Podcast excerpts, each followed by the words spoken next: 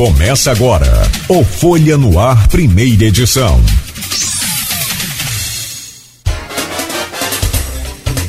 Sexta-feira, 7 de julho de 2023. Começa agora pela Folha FM 98,3, emissora do grupo Folha da Manhã de Comunicação. Mais um Folha no Ar. Deixa eu trazer o, o bom dia do Frederico Monteiro, que é secretário parlamentar da Câmara dos Deputados. Frederico, bom dia. Prazer recebê-lo aqui no, no Folha no Ar. Seja bem-vindo. Bom dia, Cláudio. Bom dia, Luiz. Eu agradeço o convite de estar aqui hoje no Folha no Ar. É um prazer estar com vocês. Lembro aqui também que na minha passagem a Campos, como você citou, nessa época eu também tive a oportunidade de ter um blog hospedado na Folha da Manhã. Então, muita gratidão de estar aqui novamente com vocês. Seja bem-vindo. Vai ser bom a gente conversar. Nesta manhã, frienta de sexta-feira, meu caro Aloysio Abreu Barbosa, bom dia, seja bem-vindo aí ao nosso Folha no Ar. Bom dia, Cláudio Nogueira. Bom dia, Beto na técnica aí. Bom dia, Fred. É, obrigado pela presença. Vamos conversar um pouco. A gente, desde que a gente se conheceu, a gente conversa sobre política, né? mas agora de maneira, de maneira, de maneira pública. Nos próximos três blocos. Nosso bom dia ao especial ouvinte, telespectador, pelo streaming, pela Plena TV também. É, nosso bom dia às categorias que nos acompanham sempre nesse, nesse jornada de segunda a sexta-feira nas manhãs os taxistas, motorista aplicativo, professores e muito bem, muito bem, é, Ângelo Rafael deu uma contribuição boa aí ao colocar os pais de alunos também estão indo agora levar os filhos à escola e vão sintonizados também na 98.3. Obrigado pela audiência. É, Fred, é, tem várias, tem um, esse grupo tem um, esse, esse grupo, essa, esse programa tem um grupo de WhatsApp Hoje tem várias, várias perguntas foram feitas aqui a você. Né?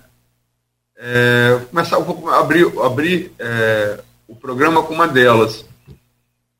É, Para você falar um pouco da experiência também de um campista que passou, que está em duas esferas municipais, de campos, governo, o governo Rafael, passou pelo governo Eduardo Paes e hoje está no Congresso Nacional, né?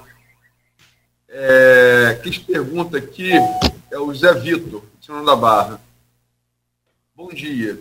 Fred, ontem foi aprovada a reforma tributária. Reforma essa que durante anos foi discutida e nunca ia à frente. Hoje você vive os corredores e bastidores do poder, do poder da Câmara Federal.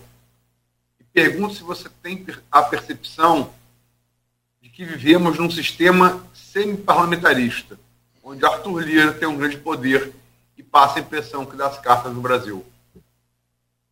Bom dia. Bom, desde o do governo passado, o governo Bolsonaro, o Arthur Lira ele vem exercendo forte influência na casa, sem dúvidas. Ele tem um bloco ali que é muito forte, muito ligado a ele, mas que para esse bloco também surtir efeito e ter força na casa, naturalmente, ele tem que se aliar ao bloco governista. Eu não digo que a gente viva num semi-parlamentarismo, mas a gente vive um presidencialismo de forte coalizão. Eu acho que a casa ganhou muito espaço, principalmente nos últimos três governos. E aqui eu cito nominalmente o governo Dilma, o governo Temer e o governo Bolsonaro. Mas porque os três tinham características que acabava dando mais força à casa. Por exemplo, o governo Dilma, ela tinha dificuldade de lidar com os políticos, falar com os políticos. O governo Temer ele já tinha essa facilidade, mas ele tinha dificuldade de dialogar com a sociedade civil.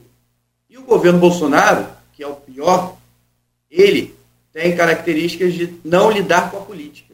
Isso acabou fortalecendo muito a casa. A casa ganhou, é, acabou ganhando muito protagonismo, muita força e muita é, maior relevância. Maior relevância que eu digo assim, do que nos governos Lula. A casa ganhou mais espaço, a casa teve que ditar mais as regras do, do Brasil. É, teve que tomar mais essa frente. Porque o presidencialismo, nessa época, nesses três momentos, esteve mais enfraquecido.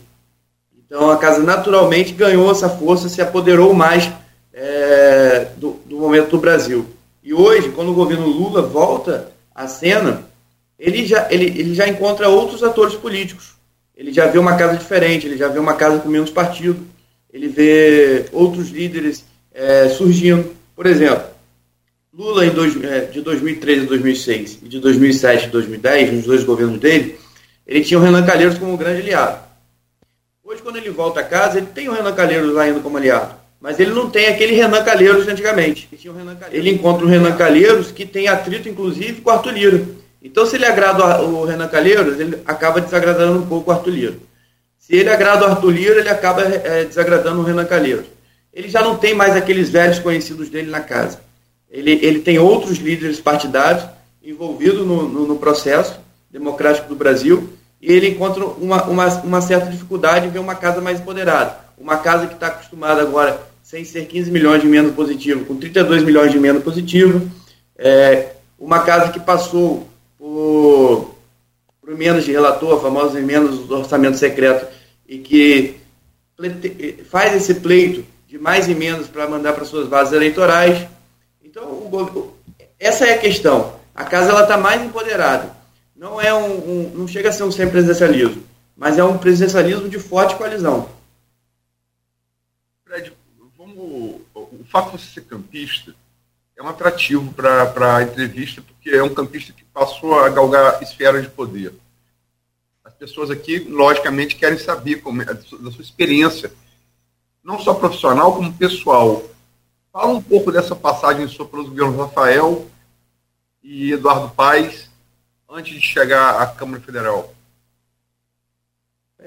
Eu, eu comecei aqui no, no governo Rafael muito influenciado em 2016, quando teve aquela onda campista em torno da renovação. É, eu era, era um estudante do Instituto Federal Fluminense de Engenharia Elétrica, ao, ao qual onde eu terminei meu estudo. É, fiquei muito é, animado e encantado com aquela campanha de 2016, onde eu me aproximei mais da política. Através do antigo presidente do partido, eterno presidente do Partido Popular Socialista, o PPS, Sérgio Mendes. Eu acabei me filiando no partido, acabei é, me aproximando do grupo de Rafael Diniz, do Rafael Diniz, onde eu fiquei durante, entre 2017 e 2020, entre maio de 2017 a abril de 2020, onde eu saí também um pouco para cuidar de campanha. É, ali eu passei pelo gabinete do prefeito, passei pela Secretaria de Governo com Alexandre Baixo e também passei na Secretaria de Educação com Brange, é, no final já. No final eu passei um pouco pela Secretaria de Educação, onde fui ajudar um pouco o Brange ali. Então, eu exerci, é, no início eu fazia coisas mais simples e tal, naturalmente. Depois eu fui aprendendo um pouco mais ao lado do, Alexandre Bastos, a questão da dinâmica política de campos. É, até um contexto histórico eu aprendi, eu aprendi bastante ali ao lado dele. É, esse diálogo com a Câmara, outros atores políticos, eu me fortaleci muito ali na, na, na Secretaria de Governo. Passado o governo aqui de, de 2020, eu tinha criado uma, uma, uma, boa relação com o Eduardo em 2018 já. É, e, e, mantive essa, essa boa relação. Findado o governo de 2020, acabado a, as eleições, etc., eu recebi o convite do Eduardo Paes para integrar o time dele no Rio de Janeiro.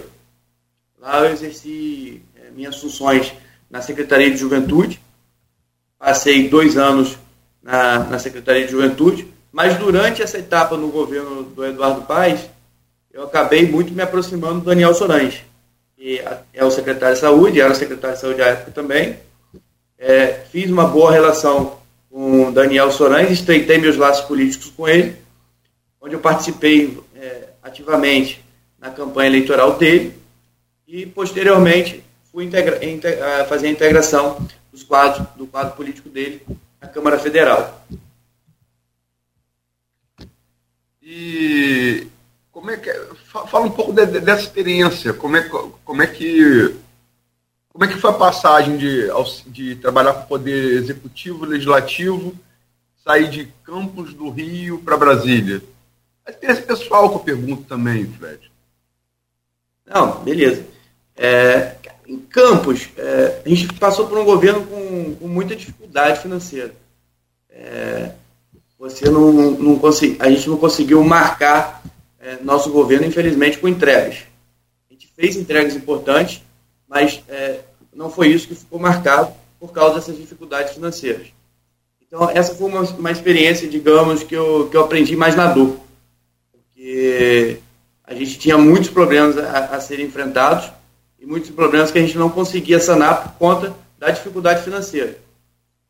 Quando eu vou para o governo municipal do Rio de Janeiro, já é, é, um governo que tem um antecessor que, digamos, não deu. Um antecessor que não foi é, bom, um antecessor que, que causou dificuldade, mas o Eduardo Paes é muito talentoso. Então o Eduardo Paes ele consegue fazer. Você está falando de Crivella, né? É. O Eduardo Paes ele consegue fazer as entregas, mesmo com todas as dificuldades é, anteriores. Então, ali ao, ao, lado do Eduardo Paes, eu consigo é, ver, ver um lado, digamos, mais completo da política. Um lado que, que consegue ter um diálogo com mais frequência com a Câmara, um, um, um político que está mais na ponta, um político que consegue ir com mais tranquilidade às ruas. E quando eu vou para o legislativo, já é totalmente diferente, né? porque você parte, sai um pouco dessa parte do executivo de entregas e vai mais para a parte legislativa, que você começa a fazer composições para fazer leis importantes, para que você consiga gerar orçamento, para que você consiga que, que, essa, que esse executivo faça entregas. É um, é um pouco diferente essa questão legislativo-executivo. É, foi a minha primeira, minha primeira vez com, com o legislativo, né? Então, essa diferença ficou um pouco marcada para mim. Pergunta aqui no grupo do WhatsApp também, feita pelo advogado e assessor da Alerj, Nicolas Lusitano. Pergunta ao Fred como ele vê se ser mandato do prefeito Eduardo Paz no Rio. Onde ele acha que pode avançar e que pese os muitos, os muitos problemas ainda enfrentados pelos, pelos cariocas, sobretudo nas áreas de saúde e transportes e como ele vê essa disputa já cerrada pelo posto de vice na chapa? Se isso, porventura, significa que o foco real do prefeito é o Palácio Guanabara de 2026. Não.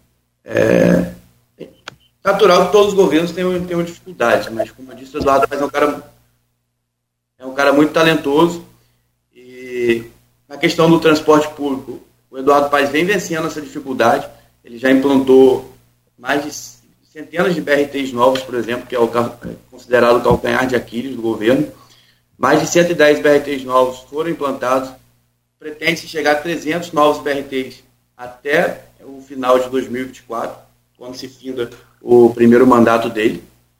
É...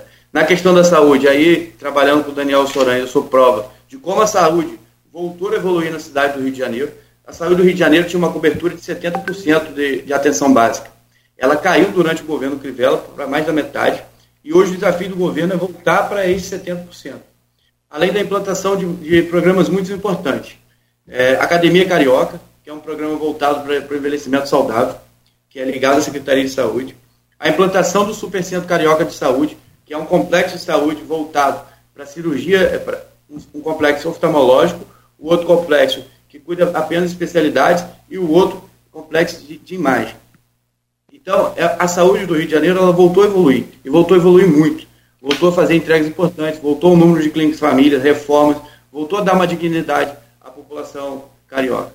Além do mais, a pandemia provou muito isso. A pandemia provou como a gestão da saúde carioca ela é eficiente.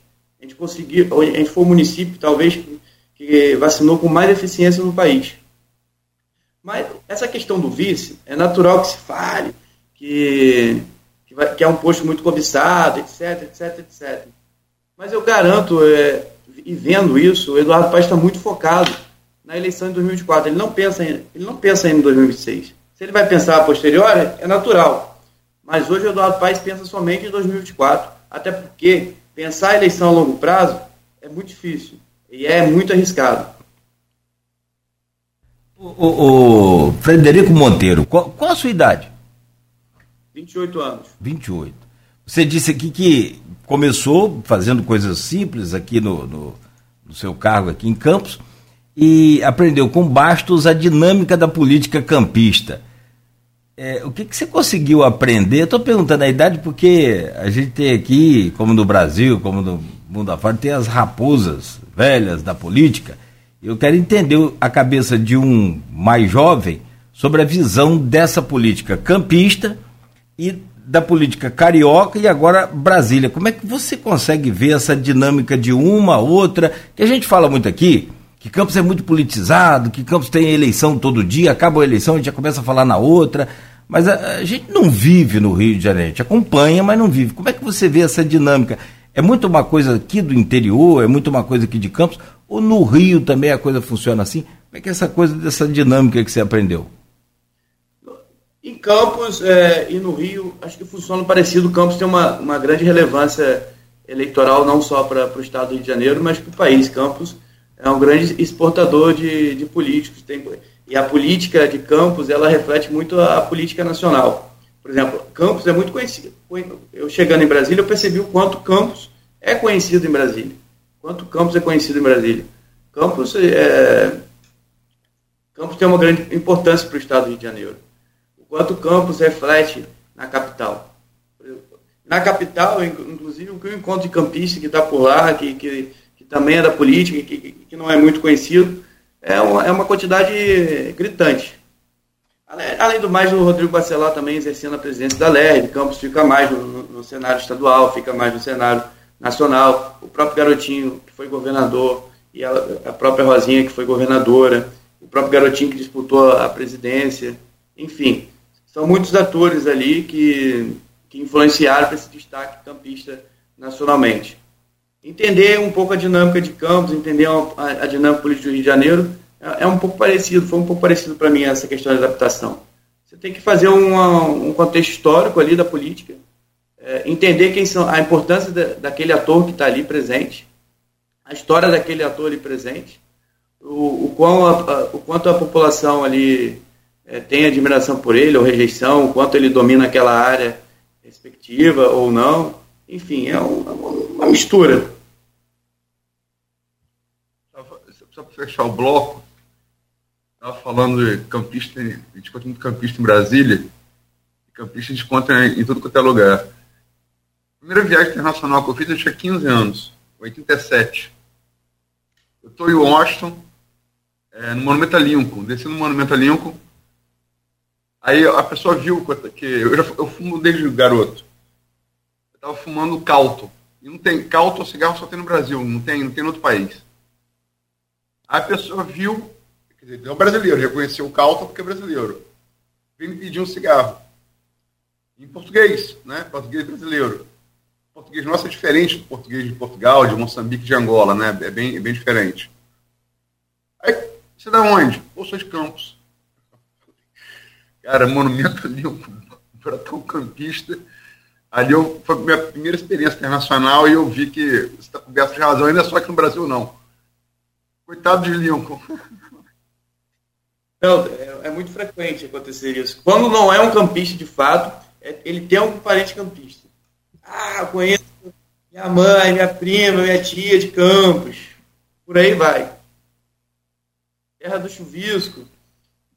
Não vou alongar muito, mas é campista e flamenguista. Nunca vi disso também. É tudo que é lugar tem.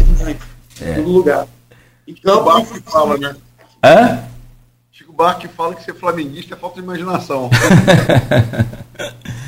Não, pelo amor de Deus, é sensacional. Bom, são 7 horas e 26 minutos. É, você ia concluir o raciocínio aí, o, o Fred, alguma coisa a mais? Eu acabei cortando. Eu tava, estava citando justamente isso que, que, a, que a Luiz estava falando. Campista tem em todo lugar, a gente encontra é, com, com, frequência parente, amigos, já fui lá pelo menos uma vez na vida, etc, etc, etc. Verdade. Então é, é muito fácil você chegar a um lugar, digamos assim, fácil que eu digo. Você fala, não, sou de Campos, a pessoa, ah, conheço, conheço, é, tenho, tenho parentes localizados lá, terra do não sei quem, terra do não sei que lá. É muito é, comum esse tipo de brincadeira. Perfeito.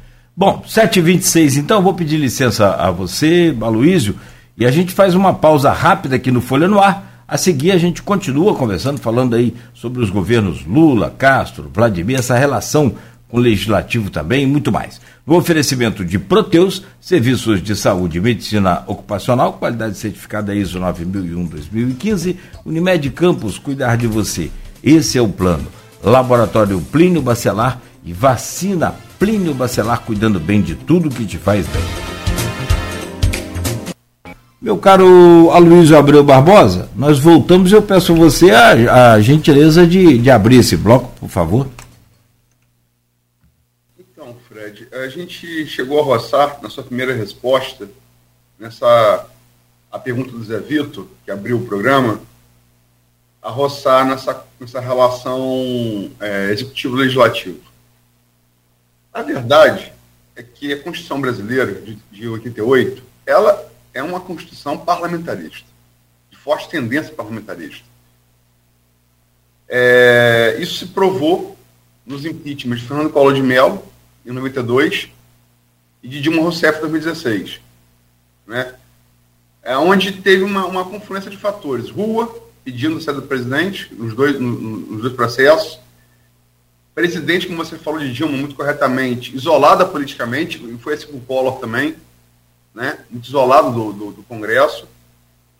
É, e isso, é, governos mal, muito mal avaliados é, em, termos de, em termos de aprovação, e esses ingredientes todos acabaram gerando impeachment que passou pelo Congresso, onde provou sua força destituindo dois presidentes eleitos pelo voto popular.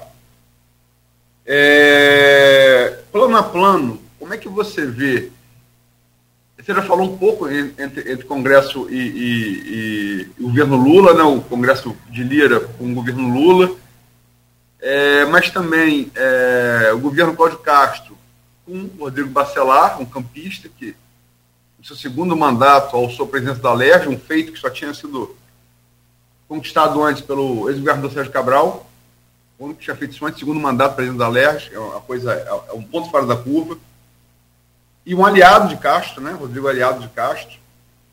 E, é, por fim, aqui no plano Goitacá, com o governo Vladimir e o legislativo comandado por Marquinhos Bacelar, irmão de Rodrigo.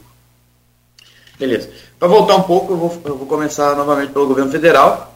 É, eu acho que o governo Lula ele teve suas dificuldades iniciais, mas agora ele já está novamente começando a se acertar com o Congresso, tanto que ontem ele aprovou a reforma tributária em dois turnos, muito numa disposição também do presidente Lira, mas teve muito dedo do, governo, do ministro Fernando Haddad também nessa reforma tributária, aprovou, voltou para casa e foi aprovada o, o acabouço fiscal, foi aprovado o CARF é, e, e outras medidas que o governo também julga importante.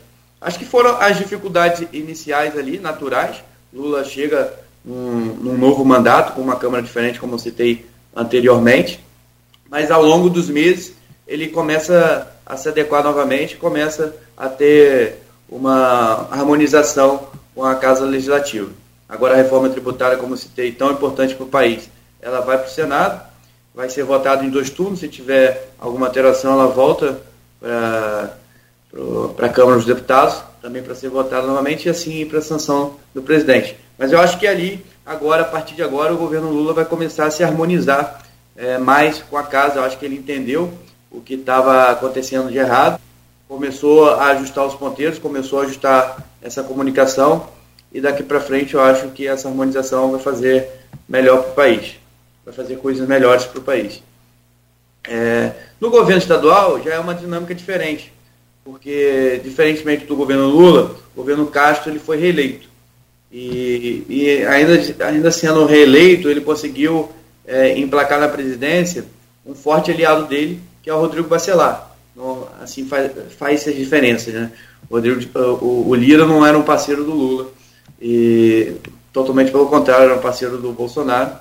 E o Rodrigo Bacelar é um parceiro do Cláudio Castro, e faz com que o trâmite da Casa Legislativa na LEG seja mais harmônica. O Rodrigo Bacelar ele vem numa ascensão, como você disse, em 2018 ele foi eleito deputado estadual, é, conseguiu ali ter uma forte aliança com o André Siciliano, posteriormente é, fortaleceu uma aliança com o Cláudio Castro, foi secretário de governo e agora está na presidência da LERJ. É, exerce uma forte liderança na presidência da LERJ e tem uma harmonização é, boa com, com o Cláudio Castro, muito por causa da aliança deles. Então o Cláudio Castro ele tem muito mais tranquilidade nessa, nesse trâmite legislativo. Vladimir, ele começou é, com um bom diálogo com a Câmara, conseguiu eleger seu presidente, Fábio Ribeiro, mas posteriormente ele foi falhando em suas comunicações, foi falhando nas suas coalizões. Isso a, acabou dando uma derrota a ele né, nessa segunda legislatura, segunda legislatura não, perdão, nesse segundo biênio, onde o Marquinhos Bacelar foi eleito presidente. Então acredito que o, que o Vladimir tenha falhado é, em, em, seu diálogo, em suas comunicações, em sua coalizão na Câmara, para perder já no segundo biênio é, um aliado importante dentro da Câmara de Campos. Diferentemente de Rafael, mesmo com todas as dificuldades ali do, do governo Rafael, que eu digo, frente à sociedade civil, por causa das questões econômicas, Rafael conseguiu manter um bom diálogo e conseguiu formar dois presidentes aliados na Câmara dos Vereadores, que foi Marcão e foi o Fred Machado. Vladimir não. Vladimir é, diz que consegue ali um, um, bom diálogo com a sociedade civil, consegue implementar suas questões é, no dia a dia da cidade, mas frente à Câmara, frente à política, ele teve dificuldades e acabou perdendo é, um aliado na presença da Câmara queria chegar aí mesmo, Fred. Você parou no ponto exato para a pergunta que eu estava pensando. Se fosse combinado, não seria melhor. É, e não é combinado. É, uma boa entrevista nunca é combinado. É, o governo, comparando assim, é, é, não dá a, a questão financeira. Né? Eu, eu, eu, falo aqui brincando, mas é verdade. Como é que você vai combinar? Diga aí, ô Putin, invade a Ucrânia, que eu sou petrorrentista, e o preço do petróleo vai, vai explodir. Você não combina isso. Literalmente, usando a frase do gênio Mané Garrincha, você não tem como combinar com os russos. Aí é, é a sorte, né? a fortuna, como diria Maquiavel. É, Napoleão costumava escolher os generais pela sorte, isso é um fato histórico. Né? Então, isso, enfim, é circunstância, você não tem como combinar. Agora, é, inegavelmente, a apreensão popular, eu, isso eu falo, falo, com base em pesquisa, tá? A apreensão popular do governo Vladimir é melhor do que foi o, a apreensão popular do governo Rafael. Pelo menos até aqui. Isso é um fato. Isso não é, não é impressão, isso é fato. Estatístico. No entanto, você está certo. E eu já falei isso aqui diversas vezes. Inclusive com o próprio Vladimir, com, com é, Fábio Ribeiro, com Marquinhos Bacelar. Eu falei aqui diante deles. E, e, e, fiz essa analogia que eu vou fazer contigo. É, o governo Rafael, ao qual você pertenceu, com todas as dificuldades, ele levou três anos com uma boa relação com, com, com, com o legislativo. A coisa estourou em dezembro de 2019. Foi. Chegamos até entre 2020 sem orçamento. De uma forma, o G7 ali, Igor Pereira, sempre aliado dos Bacelar, né? Comandou o G7 e rachou. E dali o governo Rafael não se levantou mais. Né? É, o, o, governo Vladimir, a despeito do seu êxito até aqui, ao que parece, tudo indica, as pesquisas mostram, superior ao de Rafael, a relação com o legislativo esgarçou em cinco meses. A corda arrebentou em maio de, de, de, de 2021. É, que lições a gente pode tirar disso? Aonde, aonde o governo, nessa relação legislativa, aonde o governo Vladimir acertou e errou na comparação com o governo Rafael? Agora eu vou lembrar uma, uma frase que você também sempre citou, sempre escutei, sempre li. É economia estúpido. James Carver, estrategista de Bill Clinton, em 1992, com George Bush pai. É, além da, de ser economia, eu li um livro há pouco tempo atrás inclusive do João Santana, que não é só economia estúpida, também é narrativa. E, mas eu acredito que, que, que as duas questões estão bem entrelaçadas, economia e narrativa. Se você tem uma boa economia, se você tem uma economia pujante, se você consegue ali ter uma, uma saúde financeira para fazer entregas, você consegue naturalmente emplacar uma narrativa melhor. É, ao contrário, quando você tem uma economia ruim, que você tem que fazer corte na carne, que você tem que é, que você acaba alcançando naturalmente uma rejeição, por isso você tem dificuldades em, em criar essa narrativa. Então, o governo Rafael, ele teve metade do, de. Não, o governo, perdão, o governo Vladimir, em dois anos, já ultrapassou o que o governo Rafael teve em quatro anos de Reut. É, e mesmo assim, o governo é, Vladimir é, ele tem muitas dificuldades. A questão do transporte, a questão da iluminação pública, é, eu acho que se trata do calcanhar de Aquiles do governo é, Vladimir Garotinho. Eu também puxo outra questão aqui para o governo Vladimir Garotinho. Eu acho que o Vladimir Garotinho ele cria muito bem uma ilha da fantasia, um mundo mágico. Ele tem sua Disney, onde ele acha que todo mundo é pateta. Mas não é assim. Ele acha que fazer obra é por toda. Não, ele tem uma receita de bolo garotista. Ele faz ali uma ornamentação, uma decoração na região central, que ele faz ali o asfaltamento, ele troca o sinal de, o sinal, é, de trânsito, etc. Mas ele não resolve o problema central. É, ele não resolve o problema de Campos assim. Porque se você for para Farol, se você for para Baixa Grande, se você for para Saturnino Braga, se você for para Augusta Casa, se você for para Morro do Coco, Espírito Santinho, entre outras regiões mais afastadas da, da, área central, você encontra ainda vários problemas é, na cidade de Campos. Você vê vereador é, fazendo, vereador da base, que aqui eu não quero citar o nome, fazendo é, pela cidade de Campos, é, é, como que diz, ação de mutirão de limpeza.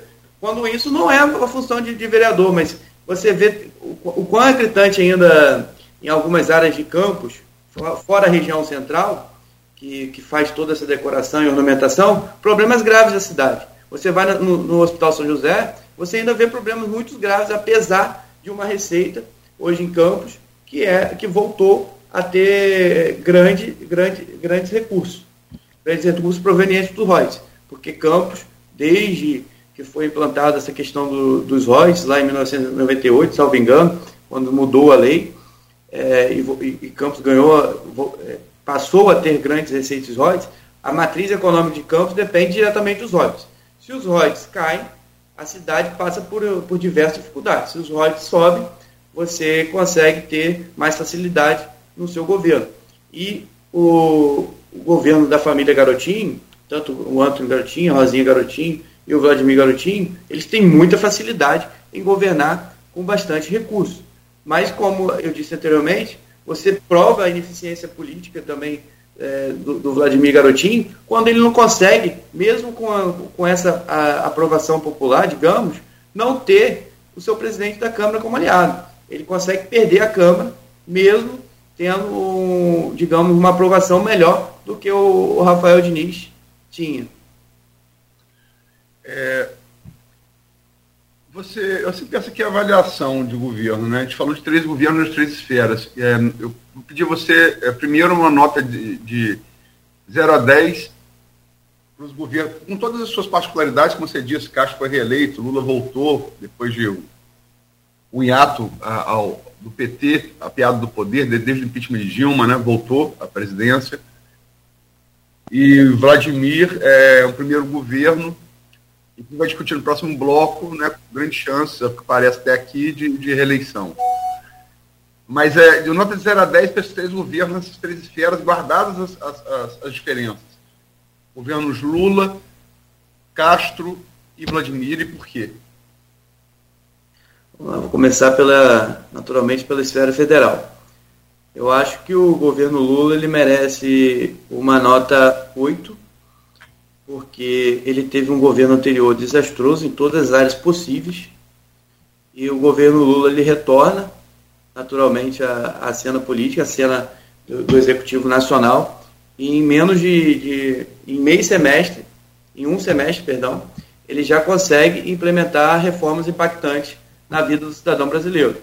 Ele começa a fazer diferença, você começa a ter um ar novamente normalidade na, na política brasileira. Você não acorda todo dia e olha o jornal e vê uma loucura sendo dita e depois sendo disseminada por, por um poder, por um chefe maior do poder executivo.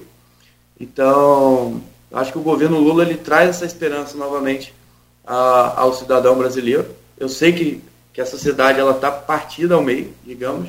É, a sociedade, parte da sociedade brasileira ainda tem resistência ao nome Lula, ao nome PT, mas comparadamente ao, ao seu antecessor, Jair Bolsonaro, o, o governo Lula ele dá um ar de, de centralidade, um ar de direção novamente na questão da política brasileira. O governo Castro, eu vou dar nota, eu vou reprovar. Eu vou dar nota 5. Ele, ele, foi, ele foi reeleito em primeiro turno, mas aí eu chamo a atenção para a venda da SEDAI. Teve a venda da SEDAI, a venda da SEDAI foi executada, porém, é, esse recurso ele é mais finito que os royalties.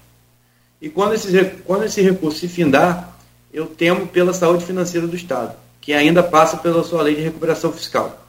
Então, eu acho que salvou o governo Castro foi a questão da, da, da SEDAI. Não foi a questão de uma boa gestão financeira. Porque se, se tivesse uma boa gestão financeira, esse recurso, essas contas do governo do Estado já não estariam novamente ameaçadas como estão. Eu vejo, eu dialogo com alguns prefeitos do, do Estado e vejo eles me relatando que, a, que as obras que foram prometidas elas já não serão cumpridas como, como dito anteriormente, é, anteriormente à eleição. Então, eu acho que salvou o governo Castro foi a questão da SEDAI e agora ele vai enfrentar dificuldades e agora a gente vai realmente conhecer se ele teve uma boa gestão financeira ou não. Eu acredito que não. Ele não, te, não, não o governo Castro acabou não tendo essa responsabilidade com, com os recursos financeiros. É, o governo Vladimir, eu vou avaliar como nota 5 também, porque eu disse, apesar da, da Ilha da Fantasia que ele cria, apesar de, do mundo mágico que ele cria, ele não está na Disney e, e, ninguém é pateta.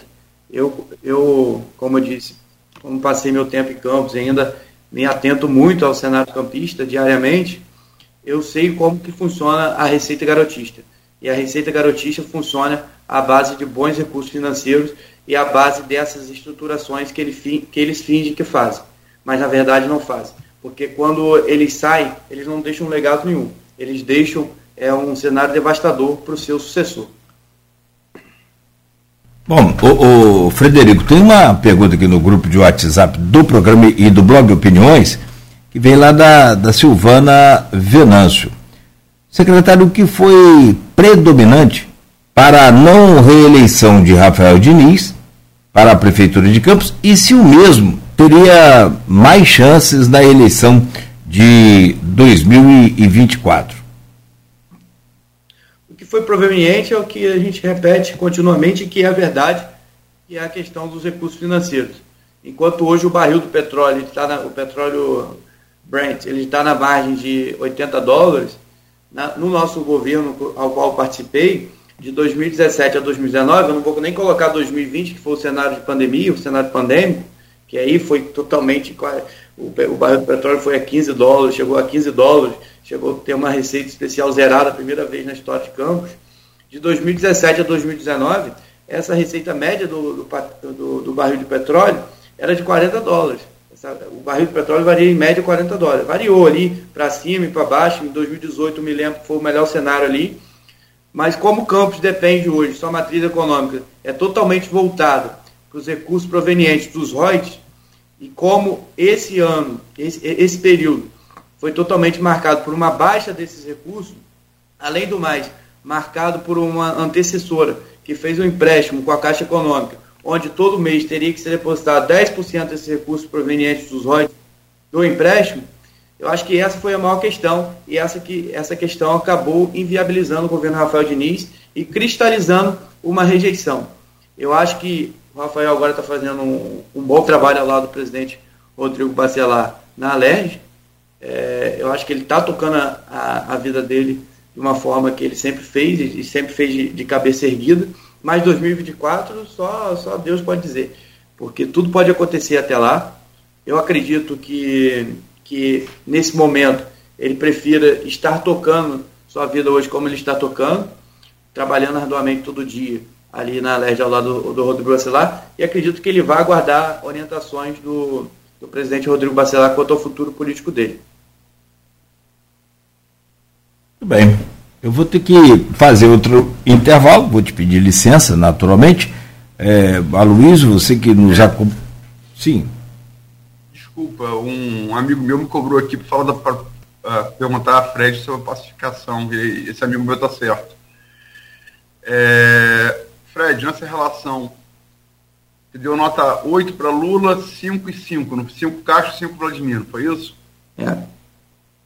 Só para fazer reunião da, da, da resposta. É, particularmente em relação a Campos, você tem a questão da pacificação, né? Quem acompanha essa pacificação como eu, desde o início, ela já teve na tábua da beirada algumas vezes, né? Mas o fato ela vingou. Ela vingou e está aí. Né? E sempre gera muita polêmica. É, os critérios da pacificação, como os vereadores vão ser contemplados no governo, né? É, reforma administrativa que o Ângelo Rafael anunciou, anunciou que, que faria-se o governo, o governo Vladimir, após o recesso legislativo, faria-se uma, uma, uma reforma administrativa para receber os, os indicados dos vereadores em cargos de confiança, é, criar novas pastas.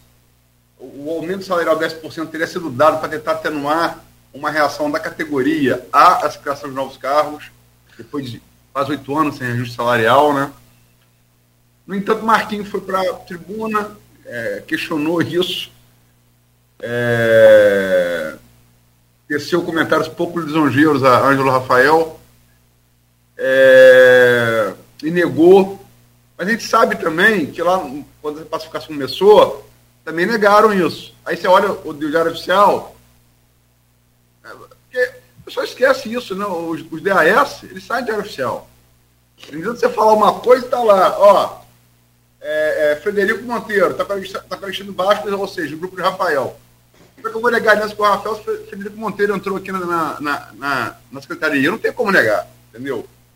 Precisa ser jornalista. Qualquer pessoa que olha o Diário Oficial, faça o cara crachar, tá vendo que tá entrando gente no vereador. Ninguém é idiota, como você falou, ninguém é pateta.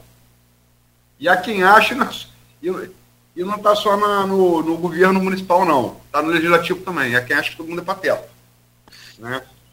Mas, enfim, é, é, como é que você vê essa, essa, essa pacificação? Porque uma coisa parece consensual. Vladimir é favorito com ou sem a pacificação, hoje, a reeleição.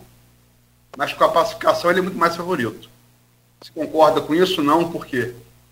Eu acho que, não, eu acho que primeiro não há uma pacificação, há uma trégua, há uma coalizão momentânea e que Rodrigo, o grupo do Rodrigo Bacelar e o grupo Vladimir Garotinho são como água e óleo. Eles não, eles não vão se misturar. Então, apesar de, da, daquela pesquisa GPT, né, ter sido mostrado. Eu acho que ela já também está um pouco antiga, há quatro meses atrás.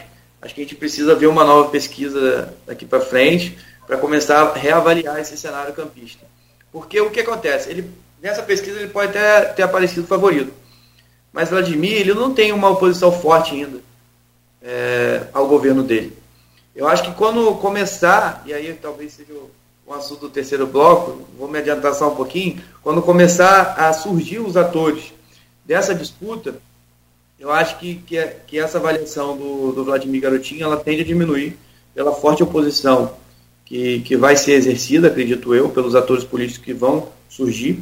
Hoje está posto aí uma, uma oposição que, que fala diariamente, que eu vejo falando diariamente, que é o Sérgio Mendes, mas ainda tem outros atores para fazer essa oposição. Eu acredito hoje que o Thiago Rangel seja um desses, que o Gerson seja outro, que o próprio Caio Viano também seja. Então, quando esses atores se juntarem, digamos assim, na, na, nessa frente de oposição, eu acho que essa avaliação ela vai tender a diminuir e que esse favoritismo de Vladimir vai, vai ser erradicado. E não acredito que tudo pode acontecer, por óbvio, tudo pode acontecer, mas eu não acredito que o Bacelar vá apoiar Vladimir na sua reeleição.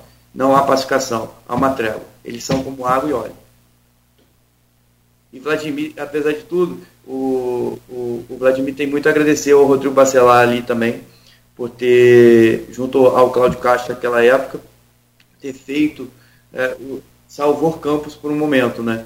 Ele conseguiu pagar duas folhas, ele conseguiu implementar o dinheiro ali no HGG, ele conseguiu fazer o Campos ter uma saúde financeira melhor.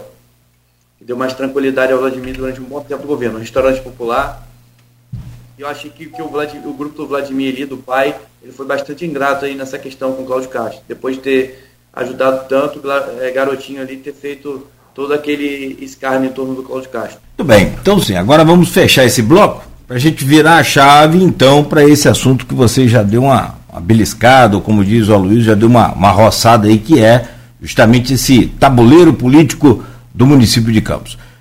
São 7 horas e 58 minutos. Estamos conversando com o Frederico Monteiro, secretário parlamentar da Câmara dos Deputados, hoje com a Luiz Abreu Barbosa, no oferecimento de Proteus, Unimed Campos, Laboratório Plínio Bacelar e Vacina Plínio Bacelar. De volta com Folha no Ar, ao vivo aqui pela Folha FM 98,3, com oferecimento de Proteus, Unimed Campos, Laboratório Plínio Bacelar e também vacina Plínio Bacelar, cuidando bem de tudo que te faz bem. Campos amanhece com sol neste momento, temperatura agora é de 17 graus, máxima para hoje é de 28, esquenta um pouco durante o dia, que deve ser assim também no, no final de semana, já na noite cai para 14 graus novamente. Voltamos com o Folha no Ar Hoje estamos é, conversando com o Frederico Monteiro, que é secretário parlamentar da Câmara dos Deputados. Aloysio, eu peço você a gentileza de, de abrir esse bloco aí para mim, por favor. Aloysio, eu peço é, você a gentileza de, de abrir esse bloco aí para mim, por favor. Acho que interessa a maioria dos ouvintes, telespectadores, né? Um áudio aí vazando. Acho que interessa a maioria dos ouvintes, telespectadores, né? Tipo um áudio aí vazando de Face ou alguma coisa assim. Não, aqui, aqui meu não é. Não é não? Aqui não. De Face não estou ouvindo não. Assim. um vazamento. Aqui meu não é. Não é não? É. Aqui está replicando para mim aqui. Deixa eu só... Entre o botãozinho aqui e a mesa. Agora foi. Perdão. Olha só, é, é, a despeito das suas análises terem sido muito, é, muito terem tido muita substância nos blocos anteriores, perdão, vamos chegar nesse bloco que eu penso que é o assunto de maior interesse. Né? A eleição sempre gera interesse. Embora tenha é, dizer, contar de hoje, já são um, pouco mais de um ano e quatro meses, já não são mais um ano e cinco meses. Vê que vai passando, devagar, mas vai, né? E você falou várias vezes, é, tudo pode acontecer, você frisou isso, tudo, tudo pode acontecer essa, essa definição, que é recorrente em eleição, eu só fico com a, no meu entender, a mais completa, que é do ex-vice-presidente Marco Maciel, né? Tudo pode acontecer, inclusive nada. Né? Se tudo pode acontecer, nada também pode acontecer. É, Marco Maciel, conservador que faz falta nesse país, né? Conservador que faz falta. Enfim, olha, olha para Marco Maciel, bota Bolsonaro, é como diria Hamlet para Gertrude, né? Como comparar Império ao Sátiro, né? Mas enfim. É... Shakespeare. É... Eleição. Como é que você, Frederico, está vivendo política 24 horas por dia, viveu no governo Rafael, viveu no governo Dalto Paz, está vivendo na Câmara dos Deputados. Como você, Frederico, projeta e campista, projeta as eleições a prefeito e vereador de Campos daqui a pouco mais de um ano e quatro meses? Eu projeto, vou, vou iniciar com minha resposta, depois eu vou fazer a justificativa. Eu projeto uma eleição com dois turnos, porque eu acho que os atores agora vão começar a surgir, vão começar a fazer essa frente de oposição. Hoje, esses atores eles estão muito é, focados nas suas fun respectivas funções. Do exemplo aqui de Caio, está focado lá no mandato de deputado federal. Jefferson ainda está focado nessa questão da, da reitoria, mas caso ele venha para o pleito, ele vai, vai, vai formar essa frente de oposição. É, Tiago Rangel, que é um possível candidato, ele está focado é, na sua, no seu mandato de deputado estadual e por aí vai. É, eu acredito também para esse jogo dar mais liga, esse jogo de, segundo turno, é, e para que Gerson ele tenha que sair ali um pouco do PT. Eu acho que os números hoje, falando friamente também, é, provam que o, que o PT ainda tem uma resistência grande em Campos. Eu acho que o Jefferson ele deveria sair do PT, é, manter o PT no bloco, claro, e ir para um partido mais é, de centro-esquerda, que seria ali o PSB, por exemplo, um PDT. O PDT está na base de mim, mas o PSB hoje, que eu vejo um pouco solto na, na, na cidade de Campos e que tá, vem buscando um nome. Eu acho que o PT ele tem que focar mais na sua, candidata, né, na sua, candidata, na sua candidatura proporcional, e aí cito aqui um bom nome que é, que é o Gilberto. Eu acho que esse jogo vai começar da liga a partir daí, no movimento do Jefferson, é, no movimento do Caio, no movimento do, do, do Tiago Rangel, e, e, e, esse bloco, e o, e o próprio Sérgio Mendes, e acredito que esse bloco vai criar uma, uma dificuldade ao prefeito Vladimir Garotinho. Eu acho que vai desmontar essa, essa ilha da fantasia, esse mundo mágico, é, essa Disney dele, que, onde ele acha que todo mundo é pateta. É, você falou os atores, é, tá correto, né? Eu venho levantando eles no. Inclusive na, com o Caio, em contato direto com você, né? É, até que enfim, Caio, tem uma assessoria que dá para dá a gente fazer jornalismo, né? É, ativa, profissional, como tem que ser. É, os atores são esses daí. Vladimir, can, can, can, é, candidato natural, né? A reeleição. Sempre, sempre é.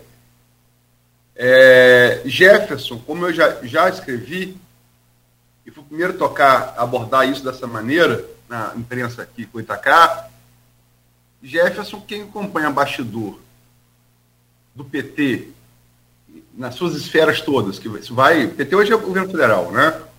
E eu acompanho é, é, com a impossibilidade jurídica de Carla Machado poder ser candidato, porque disputou a reeleição no São da Barra, que é limítrofe com Campos. Isso me parece pacificado no Supremo Tribunal Federal.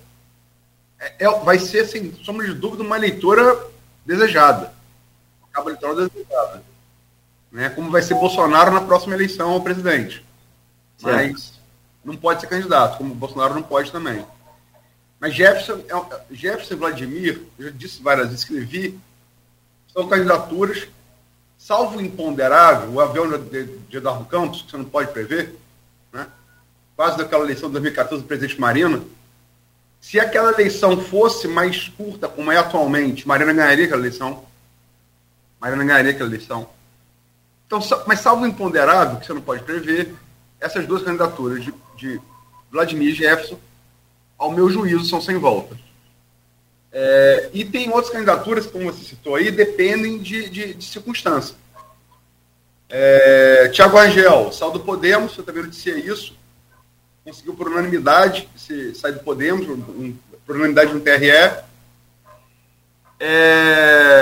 Estava é, buscando republicanos, porque Tiago diferente do o PT em Campos é, é com Macon foi muito bem votado, por exemplo, em 2000 e, em 2000 e, em 2000 e, e, e, e 2016, 2012, 2012. Macon foi muito bem votado na pedra. O PT é votado na, tem voto na pedra. Mas o Thiago tem voto espraiado na área dos garotinhos, que é periferia. Com republicanos que tem universal por trás, ele, ele, ele, daria um plus nessa, nessa característica, né? Ele tira voto dos garotinhos. Embora também Tiago tenha sido eleito vereador e deputado com apoio dos garotinhos. Tem que ver também como é que ele vai ser em oposição, né? É uma coisa que a gente não sabe ainda. E Vladimir foi lá com o Vaguinho e deu uma isolada do, no republicano para Tiago. É, Caio é, depende também das circunstâncias, é muito movimento de Eduardo Paes com o PT, né? a gente pode ter novidades aí, inclusive formação de uma chapa aqui em Campos, PSB, PSD e PT, né? é uma possibilidade pelo menos. É, Sérgio Mendes, ex-prefeito, fez um bom governo, mas é um governo muito distante na mente do campista, muito distante, é, e que precisa pontuar nas pesquisas, né, que não pontua como se falou a verdade, a GPT já, já tem quatro meses. É, mas tem pesquisa aí, você sabe disso também, que estão sendo feitas nesse momento na cidade. Né? E vamos, e vamos, ver, vamos ver os resultados. E o outro ator que a gente não tocou aqui, e que é, outros dois atores, um é Marquinhos Bacelar. A pacificação é uma coisa. Sem a pacificação, se azedar a pacificação, ele vai ser instado a ser candidato. É, né? Se azedar, é, mas é uma, é uma contingência, C. Né? E temos também o bolsonarismo, que é muito forte em Campos. E tem, é, pontua nessa GPP, o CVC da, da direita Campos, que me parece ter uma eleição segura, vereador. É, CVC é meio tipo Bruninho Viana. É uma, parece uma eleição boa para vereador, no caso do Bruninho, uma reeleição, Mas para prefeito é outra conversa. Como é que você vê esses atores todos? Vou começar por Bruninho. Bruninho eu vejo ele como um político em ascensão, com, com muito futuro pela frente. Acho que ele tem muita habilidade política, compreensão política. E acho que Bruninho futuramente será, será prefeito dessa cidade, inclusive. Acho que é questão de, de tempo e amadurecimento para Bruno Viana ser prefeito dessa cidade. Eu acho, inclusive, assim, eu sei que política, aí eu vou citar outra frase que eu vi aqui. Política é como uma nuvem, né? É, e o ex-governador Magalhães Pinto disse: Você olha agora, tá de um jeito, olhou de novo, já mudou. Sei que política tem muito disso. Mas diante das projeções, etc, etc, etc, eu vejo o Bruninho numa projeção a longo prazo como prefeito dessa cidade. Eu acho que ele tem total capacidade, sua dinâmica política hoje, sua compreensão política mostra isso. CVC ele parte para um lado do extremismo, não vejo futuro nenhum político dele é, nessa cidade, espero que não tenha, espero mesmo que não tenha, porque seria uma perda enorme para Campos, uma cadeira ocupada por CVC. Eu não teria ganho nenhum, não teria ganho de, de, de programa nenhum, não, não, é uma, uma candidatura programática, não traria benefício nenhum à cidade de Campos. Traria só desinformação, como ele sabe bem fazer, que é isso, propagar desinformação, é isso que o bolsonarismo faz. Acredito que CVC tem dificuldade, inclusive hoje, devido à diminuição de partidos, em encontrar um partido em que ele possa ser candidato. Ele pode ali ver o PL, etc., mas vai, de, vai depender também como o PL vai se programar, aqui, vai, vai, vai ser aqui em Campos.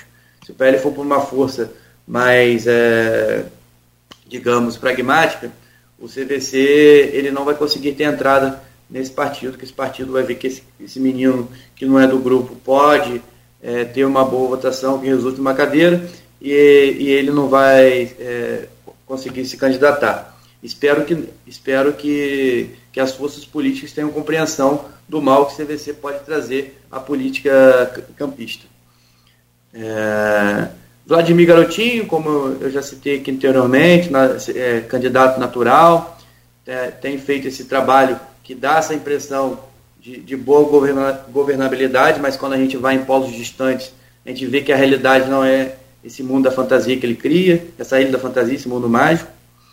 É, vai depender muito, como a gente falou anteriormente, como o Rodrigo Bacelar vai se comportar nessa eleição, se ele vai pro, apoiar Marquinhos Bacelar lá na frente, se ele vai apoiar Thiago Rangel, ou se ele vai apoiar outro ator político. Acho que o Rodrigo Bacelar ele vai ter peso decisivo nessa eleição campista, e eu acredito que ele não vai no lado do Vladimir, e por isso esse fator Rodrigo Bacelar também é, traz grande soma a essa impressão da minha parte, que não vai ter, que não vai ser uma eleição de primeiro turno, que não vai ter WO.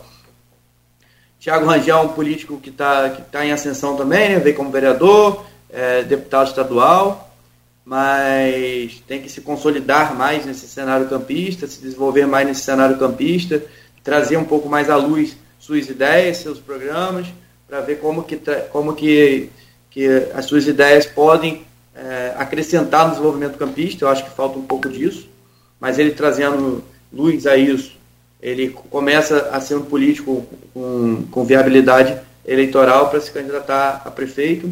Jefferson já tem uma história como um bom reitor na, no Instituto Federal Fluminense, onde eu me formei, eu conheci Jefferson lá. Ele foi meu reitor, ele foi diretor primeiro quando eu fiz curso técnico, depois foi reitor. Eu sei da sua boa gestão frente ao Instituto Federal Fluminense, que eu fui aluno lá. Então, eu acho que Gerson tem muito a contribuir nesse processo eleitoral. Eu acho que para ele começar a ter a viabilidade, eu acho que ele tem, para buscar ter mais viabilidade, porque ele já é um bom nome. Eu acho que ele tem que sair um pouco dessa polarização entre Lula e Bolsonaro, que Campos naturalmente vai ter. Eu acho que ele tem que buscar um, um partido mais ao centro um centro-esquerda ali, como, como o PSB.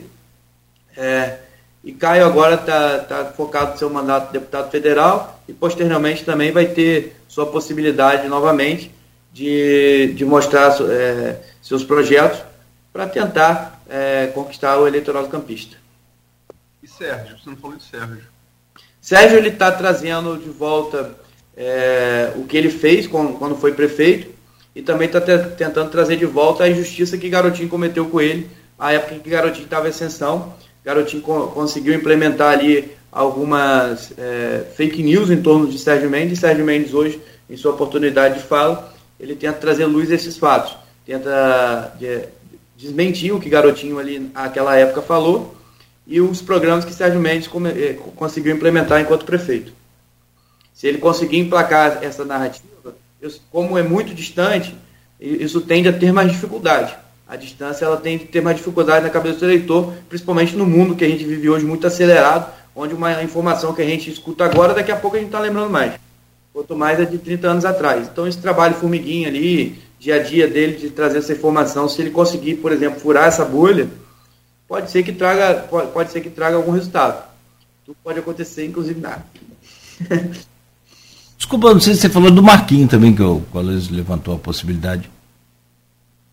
Marquinhos é uma força importante, presidente da Câmara, mas eu acredito que por hora o Marquinhos não, não saia candidato a, a prefeito. Eu acho que ele vai dar continuidade ali na Câmara, acho que vai tentar uma reeleição à presidência da Câmara, onde ele faz um bom trabalho. Bom, meu caro Fred, lá no grupo de WhatsApp tem o Fábio Bastos, Fabão, que foi secretário junto com você na, na participou da equipe do, do, do, governo Rafael também, né? É, Fred, qual a sua avaliação sobre o governo Eduardo Paes e a possibilidade dele interferir nas eleições de Campos? E se for interferir, de qual forma seria alinhado a eventual candidatura da esquerda? Eduardo Paes, para mim, hoje é o, é o político mais é, habilidoso é, desse país. É, que eu digo a, nível de prefeito, ele é, o, é o, prefeito mais habilidoso que eu conheço. Ele tem, uma, ele tem um amor ao Rio, uma paixão ao trabalho, ele une essas qualidades e ele consegue implementar um sucesso no, no Rio de Janeiro e esse sucesso ele está se expandindo. É, em todo lugar hoje que, que, eu, que eu vou, particularmente fora da capital, eu vejo quanto esse sucesso do governo Eduardo Paes está irradiando para outros lugares. Acho que ele vai influenciar na campanha de Campos através da presidência dele no PSD. É, hoje, naturalmente, o candidato do PSD é o Caio Viana, deputado federal pelo partido, é, único deputado federal pelo partido na região. É, então, naturalmente, é, o Eduardo Paes vai influenciar nesse jogo campista através da, da sua força partidária. O áudio falhou do Luiz, perdão. Aloysio, acho que o microfone. Desculpem, eu, eu fechei que estava um, um, passou uma moto barulhenta, fechei esqueci de reabrir, perdão. Tem outras perguntas também, Frederico, no grupo, é, que são relativas ao terceiro bloco. Tem aqui a presidente, a presidente do PSB, Partido Socialista Brasileiro em Campos, é, a Roberta Barcelos, pergunta aqui a você. Bom dia. Queria saber de Fred onde ele entende que se posiciona no centro e centro-esquerda num, num panorama eleitoral em 2024, visto que a direita tem seus caminhos mais viáveis e estabelecidos. Forte abraço aos entrevistadores e entrevistado. Abraço, Roberta. Tá aí a pergunta dela para você, Fred.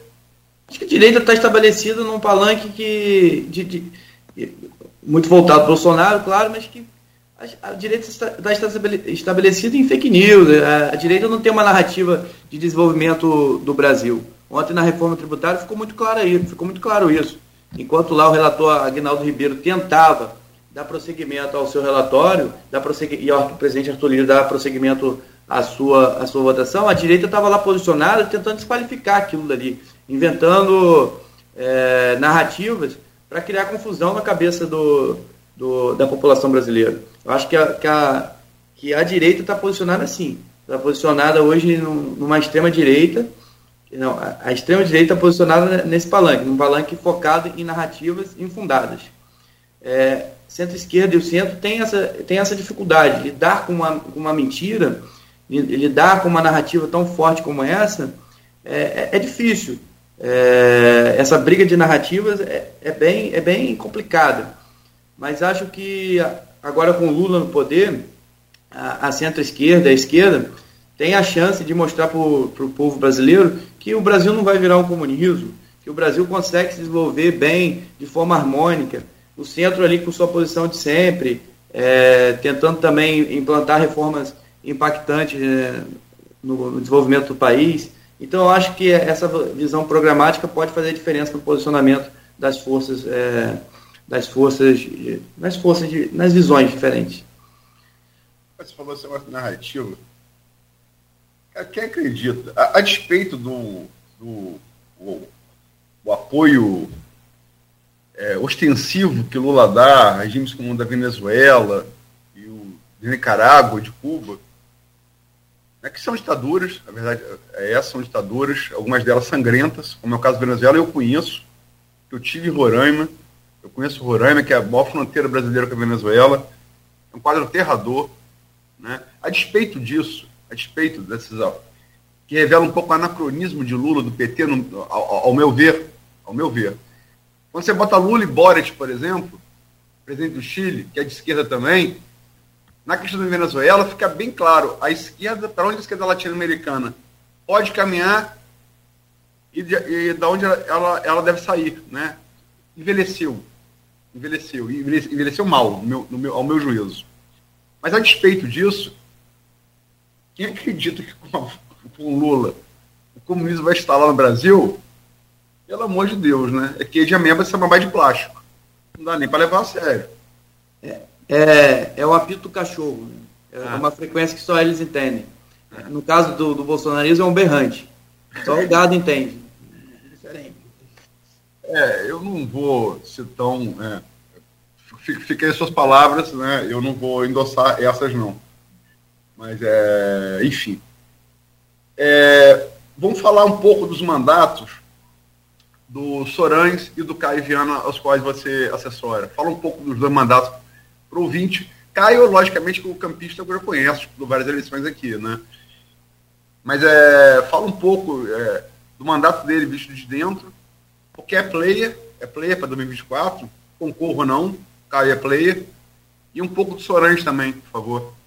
O Sorange já era muito conhecido a habilidade dele no executivo, desde 2009 ele integra o governo do Eduardo Paes, onde ele foi responsável pela elevação do número da atenção básica no, município do Rio de Janeiro, de 3% para 70%, além de outras reformas estruturantes na saúde do município do Rio de Janeiro. E em 2020 ele foi responsável pela maior vacinação do, do país, na cidade do Rio de Janeiro, foi uma, uma brilhante vacinação, com bastante efetividade, muito graças a essa implementação das clínicas da família eh, feita por ele anteriormente.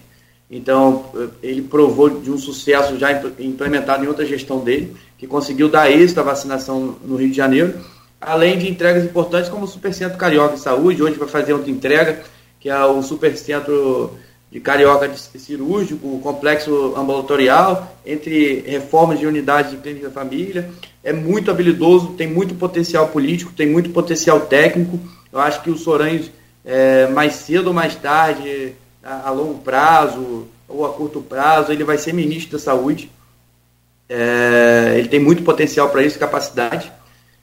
E, e, no legislativo ele também provou de sua em, em três meses de mandato ele fez uma vistoria nos hospitais federais do Rio de Janeiro, Hospital do Andaraí, Hospital do Bom Sucesso, Hospital da Lagoa, INC, é, INCA 1, 2, 3 e 4, é, Hospital do Servidor, e constatou lá que mil leitos vazios estavam fazendo total diferença na vida é, da população do Brasil e do Rio de Janeiro. A gente vê muito aqui em Campos, por exemplo, muita gente aguardando é, cirurgia ortopédica. E quando o Sorães vai lá no INTO, ele contasta porque muita gente está tá esperando cirurgia ortopédica, é, porque o INTO está lá com suas salas completamente vazias, desativadas, mas com total capacidade de estarem ativados. Então Sorães, três meses de mandato, ele fez essa vistoria que foi impactante e que é, vai trazer resultados em breve é, para o povo. E também ele, ele foi responsável pela relatoria da, da MP que garantia a prorrogação da contratação de 4 mil funcionários, mais de 4 mil funcionários, nesses hospitais federais. Essa contratação ocorreu no período pandêmico, mas é, vê-se a necessidade de se manter essa contratação desses profissionais para que os hospitais federais, mesmo com essas situações, é, ele consiga ter um trabalho é, diário e que consiga evoluir, porque precisa evoluir. E o Sorães, no legislativo, ele já conseguiu é, fazer duas, essas duas questões que foram muito importantes e que trarão resultado, principalmente ao povo do estado do Rio de Janeiro.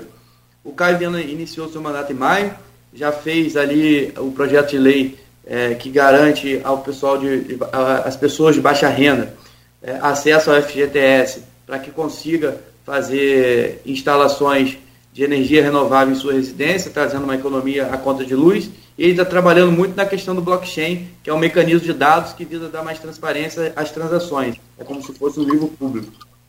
E, e acredito que Caio tenha muito a entregar ainda em seu mandato como deputado federal. É, Para finalizar, eu faço, eu faço aqui minha última, minha última pergunta e passo ao Nogueira e, e aos. Tem aqui umas manifestações também que vou registrar. Ah, aqui no, no, streaming, no streaming do programa na, no Facebook. Zé Armando Barreto, bom dia, Fred. Grande Zé Armando. Armandão. Gustavo Crespo Potência é, coloca que é, bom dia, meus amigos Aloysio Barbosa, Cláudio Nogueira e Federico Monteiro, meu conterrâneo da Baixada. Maurício Batista, nosso, nosso ouvinte aqui, 001, repete aqui, ecoa Marco Maciel. Tudo pode acontecer, inclusive nada. É, enfim, são várias participações aqui. Depois, Fred, peço você que dê uma olhada ali e responda é, a elas, por favor. Ah. É, mas minha, minha última pergunta. É, a eleição, todo mundo sabe que o grupo de garotinho, grupo, grupo de garotinho, o grupo de Vladimir, trabalha para concluir o primeiro turno. Eles, o objetivo deles é 2012, Rosinha. Vai ficar algo próximo àquilo ali. 2012 traz características particulares. Você tem um candidato, um segundo, bem votado, que foi Marcou. Eu vou repetir, a maior votação do PT em disputa de cargo executivo na história de Campos, né? Muito, na Pedra foi, foi muito bem votado, na Pedra, né?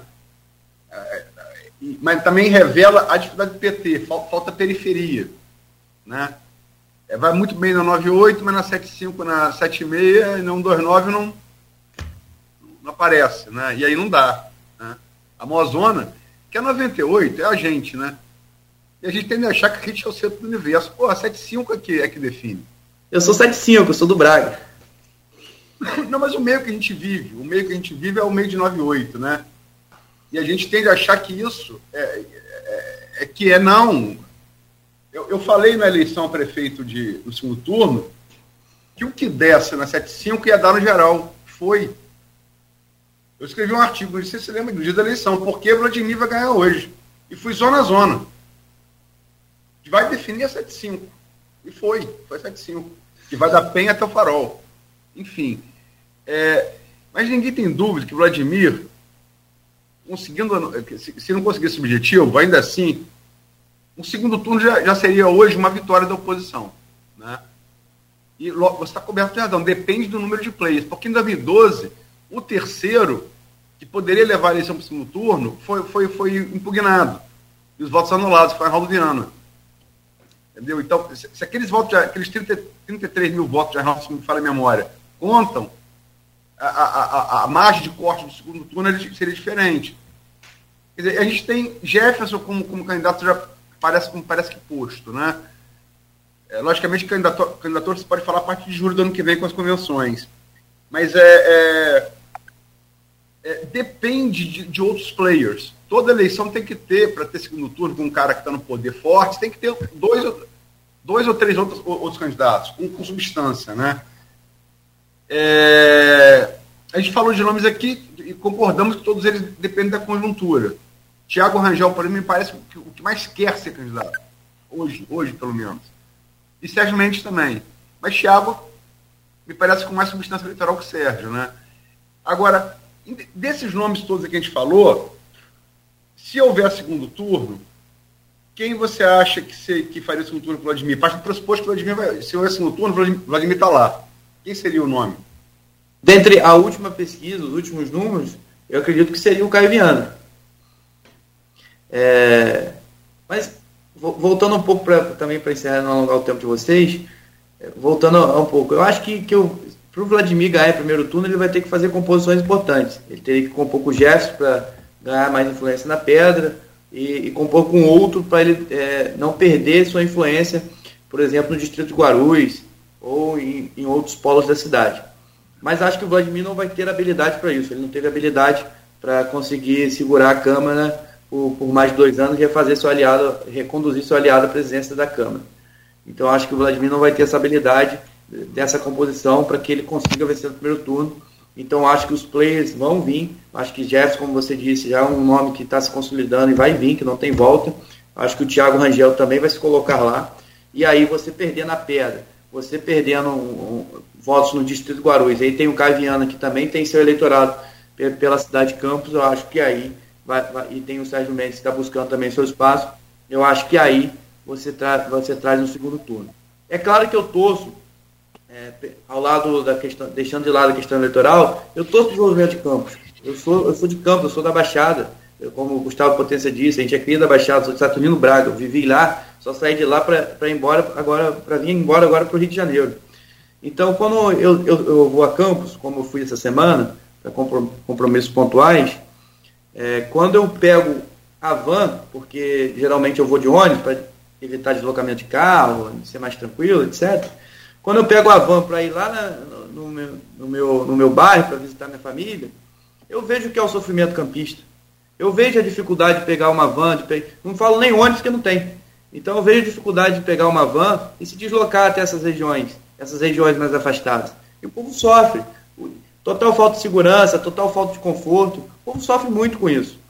Então eu torço que, apesar dessa questão eleitoral, eu torço para que a cidade dê certo, que o transporte se ajeite, para que a população tenha uma iluminação digna, para que a população tenha uma qualidade de vida digna. Eu torço para que isso se ajeite, eu não torço contra. Mas acho que, que, que, o Vladimir tem que acertar esses pontos e tem que fazer composições pontuais para que ele consiga é, ter uma vitória no primeiro turno. Bom, meu caro Frederico Machado, Monteiro, muito bom, Frederico Machado é vereador. É muito bom falar com você aqui nessa manhã. Boa conversa e que eu vou tomar frente aqui a Luísa vai confirmar, boa parte dela, ou parte dela, estará amanhã no jornal impresso, né, Luísa? No, na Folha da Manhã. E então quero te agradecer por hoje, desejar sucesso aí por onde você estiver e até a próxima, se Deus quiser. Bom, obrigado pela, pela recepção, obrigado pela oportunidade de entrevista, é um prazer que estar com você, espero futuramente estar retomando mais esse diálogo para que a gente possa e falando sobre o, o, cenário eleitoral. Por último, quero deixar só um recado. Mesmo que fale, se você fez é, parte do governo Rafael Diniz, não tem direito de falar nada, eu digo mais. Se o governo Vladimir enfrentasse uma dificuldade hoje, devido aos ódios, como o Rafael enfrentou, Vladimir ia ter que chamar Rafael para compor seu governo. Porque só Rafael soube governar na dificuldade. Boa. Meu caro. Perfeito. Deixa eu chamar a Luiz aqui para fechar com você também e, e confirmar para a gente amanhã a edição do jornal Folha da Manhã, bem cedo, nas bancas e nas casas dos assinantes. Meu caro Luiz, boa semana, né? Foi produtiva e fechamos hoje muito bem. Muito obrigado aí pela, claro, sempre pela sua composição aqui nessa mesa. Obrigado, agradecer a você, o Beto aí na técnica, agradecer ao Frederico, boa entrevista horas. Eu conheço o Fred há algum tempo, né? Tem umas horas que ele dá. Ele é, é, é, é mais torcedor, mas, mas é, o analista é muito capacitado. Né? O analista. Racionalmente muito capacitado, muito, muito substância. Eu, eu, entrevistando hoje Fred, tendo entrevistado ontem o William, eu não sou campista, eu sou niteroense, mas fui criado em Campos, né? Desde, desde bebê. É, fui criado aqui e tem amor à cidade. Muito amor à cidade. É, o meu pai tinha, meu filho, né? É, procuro defender a cidade na, na, na, na parte que me cabe nesse latifúndio, né? Que é em rádio, jornal, jornalismo. Procuro ser uma espécie de um grupo Folha, dar uma, fazer o papel de porta-voz da, da, da, sociedade. A gente faz isso já há mais de 40 anos, né? E, e eu estou com 51. É, sai da entrevista com o Frederico, tendo feita com o William ontem, muito, muito, muita esperança, né? São dois jovens. O William, se não me engano, tem 30 anos, o Fred tem 28, né? Quer dizer, sem nenhum exagero, é, Nogueira, eu e você que somos contemporâneos, poderiam ser nossos filhos, né? Ainda nossos filhos. E você vê essa garotada é, vindo aí com com essa vontade de entender racionalmente a realidade social em que vive, disposto a interpretá-la, é, é, é disposto a interpretá-la e em defesa desse querer bem a sua cidade, a sua sociedade, a sua comunidade, da esperança, né? Como diria Chico Buarque, Evoé, Jovens à Vista.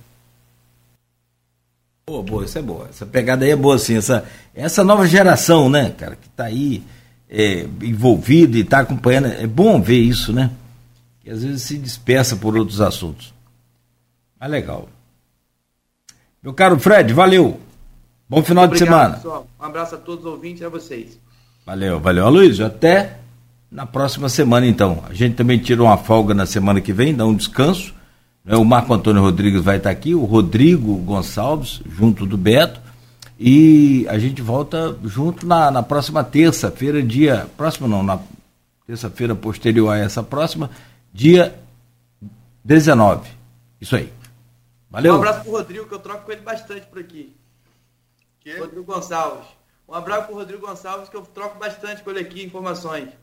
Troca figurinha, né? Ah, boa. Boa, boa. Rodrigo é bom menino. Boa. Valeu, Aloysio. Valeu. Fechamos aqui o Folha no Ar de hoje. A gente volta segunda-feira. Bom final de semana para você que está ligado aqui no Folha no Ar. Continue ligado na Folha. Oferecimento de Proteus, Unimed Campos, Laboratório Plínio Bacelar e Vacina Plínio Bacelar.